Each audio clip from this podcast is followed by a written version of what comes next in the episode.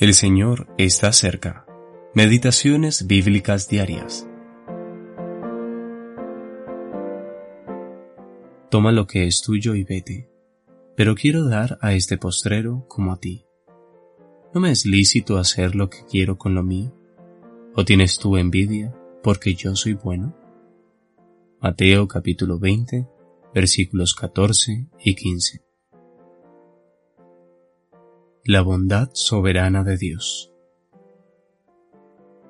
El Señor Jesús concluyó con estas palabras una parábola muy interesante, una parábola que, indudablemente, enfurecía a un sindicalista acérrimo. Esta habla del dueño de una viña que contrató personas a lo largo del día y que los fue enviando inmediatamente a trabajar a su viña. El primer grupo contratado aceptó trabajar por un determinado salario y trabajó todo el día. Los siguientes grupos debían recibir lo que el dueño considerara justo, así que trabajaron progresivamente menos horas que el resto a medida que avanzaba el día. De hecho, el último grupo trabajó solo una hora. Y entonces llegó la sorpresa. En presencia de los diversos grupos de trabajadores, y comenzando por el último grupo, el dueño de la viña comenzó a pagarle a todos exactamente el mismo salario, es decir, el monto acordado con el primer grupo de trabajadores. ¿Qué nos enseña esta parábola?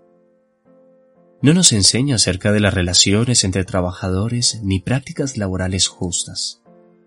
Como la mayoría de las parábolas de nuestro Señor, ilustra una verdad particularmente importante. Consideremos atentamente la expresión del dueño de la viña. Quiero dar. Y eso es lo que hizo.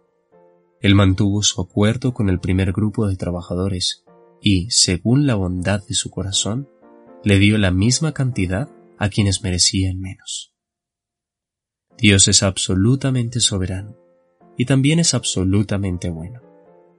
Él dará a quien quiera según la generosa bondad de su corazón incluso aquellos que, como nosotros, no merecíamos nada bueno. El hombre inconverso no está de acuerdo con esto. Ni la soberanía de Dios ni su bondad concuerdan con su idea de justicia y equidad. Se atreve a juzgar a Dios en lugar de someterse a su juicio. Reflexionemos en las palabras del dueño del campo. ¿Tienes tú envidia porque yo soy bueno? E. W. Steidl.